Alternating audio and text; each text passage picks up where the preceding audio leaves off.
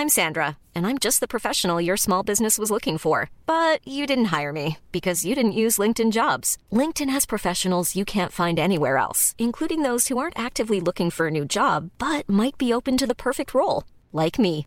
In a given month, over 70% of LinkedIn users don't visit other leading job sites. So if you're not looking on LinkedIn, you'll miss out on great candidates like Sandra. Start hiring professionals like a professional. Post your free job on linkedin.com/people today.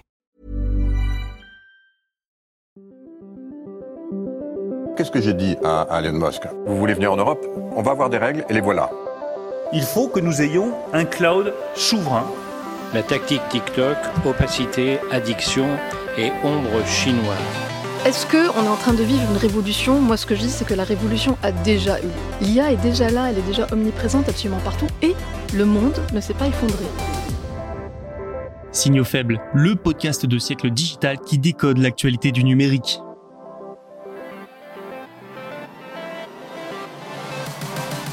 Bonjour à toutes et à tous en ce mercredi 6 septembre 2023. On ne change pas une équipe qui gagne, aujourd'hui c'est 4 actualités décodées en 10 minutes. Et vous allez le voir, il y a de quoi faire. Nous commencerons par la liste des entreprises et de leurs services concernés par le Digital Markets Act. Elle a été publiée aujourd'hui. Deuxième actualité, ça y est, TikTok commence à stocker les données des Européens sur le vieux continent, une manière de rassurer Bruxelles. Nous resterons en Europe après ça, avec Meta qui met fin à Facebook News, un coup dur pour certains médias. Et pour terminer, direction la Chine, où le dernier smartphone 5G de Huawei suscite bien des mystères. Voilà pour le programme du jour, ne tardons pas plus longtemps et commençons par la liste du DMA. Dans l'épisode d'hier, je vous parlais du Digital Markets Act, le DMA, et des contestations d'Apple et de Microsoft à son encontre. Aujourd'hui, c'est le jour J pour ces géants et pour bien d'autres. La Commission européenne a publié une liste. Elle désigne quelles plateformes numériques sont des contrôleurs d'accès au marché numérique. Mais ce n'est pas tout. Elle désigne également leurs services concernés par le DMA. Vous le savez, ce nouveau règlement européen va imposer aux plus gros services du web, comme les messageries et les moteurs de recherche, de strictes obligations. Des obligations sur l'interopérabilité et sur la concurrence. Ainsi, dès le 6 mars prochain, Alphabet, Amazon, Apple, ByteDance, Meta et Microsoft devront tous se soumettre au DMA. Pour ce qui est des services concernés, il y en a beaucoup. Chrome et Safari pour les navigateurs, Amazon Marketplace, l'App Store, Google Maps, Google Play, Google Shopping et Meta Marketplace pour l'intermédiation, Google, Meta et Amazon pour les services publicitaires ou encore WhatsApp et Messenger pour les messageries. Bien sûr, les services d'exploitation Android, iOS et Windows sont eux aussi concernés.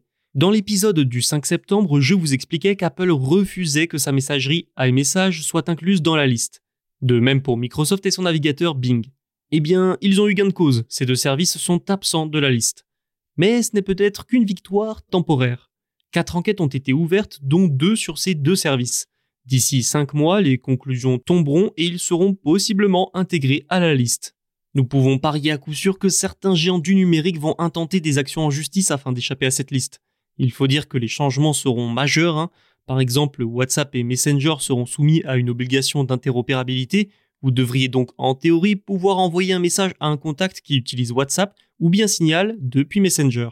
Plus de concurrence et plus de choix pour les consommateurs, voilà finalement les objectifs du DMA.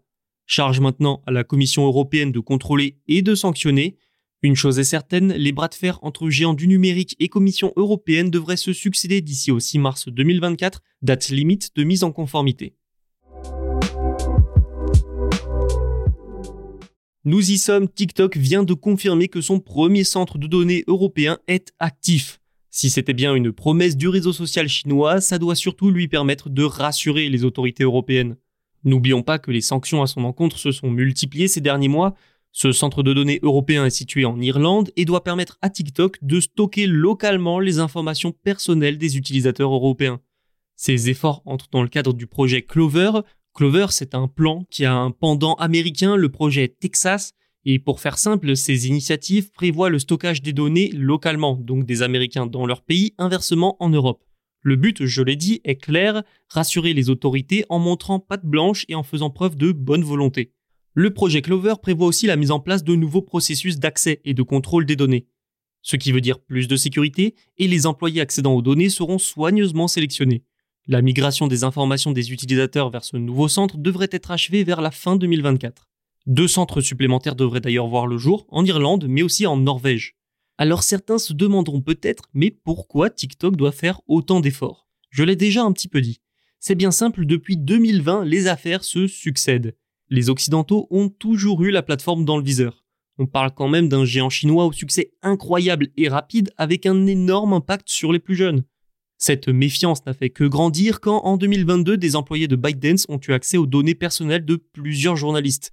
En hébergeant une partie des données en Chine, les Occidentaux craignaient de surcroît que le gouvernement chinois n'utilise le réseau social.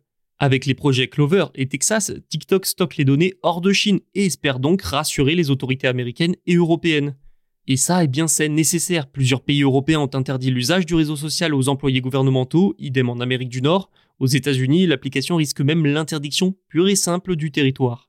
L'annonce de TikTok sur son nouveau centre arrive aussi dans un contexte réglementaire particulier. Nous venons d'en parler, l'Union européenne vient d'adopter le DMA et le DSA pour réglementer et réguler le numérique. Les autorités européennes seront donc rapidement bien plus sévères à l'égard des grandes plateformes. Facebook News, c'est bientôt fini. La maison mère du réseau social, Meta, va stopper Facebook News dès le mois de décembre dans plusieurs pays européens. Ces derniers sont déjà connus, la France, l'Allemagne et le Royaume-Uni. Si vous n'utilisez pas cette fonctionnalité, sachez qu'il s'agit d'un onglet dédié aux actualités, comme son nom l'indique, apparu en 2022. Plus d'une centaine de médias étaient alors partenaires. Meta a justifié cet arrêt de la manière suivante, je cite le groupe, Les actualités représentent moins de 3% de ce que les internautes du monde entier voient dans leur fil d'actualité Facebook. Fermez les guillemets. Sa fin peut sembler anodine, mais comme je l'ai dit en introduction, les conséquences pourraient être importantes pour plusieurs médias. La fin de cet onglet risque en effet de les priver de trafic, mais surtout d'une source de revenus non négligeable en temps de crise. Ensuite, lors du lancement de Facebook News, le réseau social affirmait vouloir mettre en avant des, je cite encore, contenus dignes de confiance et fiables. À l'ère de la désinformation et la suppression de Facebook News peut laisser penser que finalement ce n'est plus l'une de ses priorités. Non, sa priorité maintenant c'est plutôt les vidéos courtes. Elle se multiplie sur Facebook depuis plusieurs mois. La plateforme encourage d'ailleurs les médias à s'emparer de ce format, les réels, pour compenser la fin de l'onglet News. Le groupe a enfin affirmé qu'il tiendrait ses engagements avec les éditeurs jusqu'à la fin de leur partenariat. Le dernier smartphone de Huawei, le Mate 60 Pro, intrigue décidément beaucoup. Très impacté par les sanctions américaines, Huawei renaît pourtant de ses cendres avec son nouvel appareil 5G lancé la semaine dernière et destiné à la Chine. De quoi, pour certains, remettre en cause l'efficacité des sanctions américaines. D'habitude, quand un tel smartphone est lancé, c'est en fanfare, avec des pubs, des annonces, etc. Mais là, rien. Discrétion absolue. Forcément, ce comportement a intrigué et attiré les experts. Ces derniers se sont rendus compte d'une chose totalement occultée par Huawei, le Mate 60 Pro a une connexion 5G. Alors vous me direz oui et? Eh bien depuis 2019, Huawei est sous le coup de sanctions américaines qui l'empêchent de se fournir en puces ultra avancées. Et donc, depuis 2019, pas de 5G dans ses smartphones. Pour contrer ça, la rumeur disait que le géant chinois s'était allié avec des fabricants de puces locaux. Avec ce nouveau smartphone, la question qui s'est alors posée, c'est est-ce que cette technologie 5G est réellement de Huawei? Bloomberg a mené l'enquête avec le média spécialisé Tech Insight en démontant le Mate 60 Pro. Résultat, il y a bien une puce 5G made in China développée par SMIC, le principal fabricant de puces sous contrat de Chine.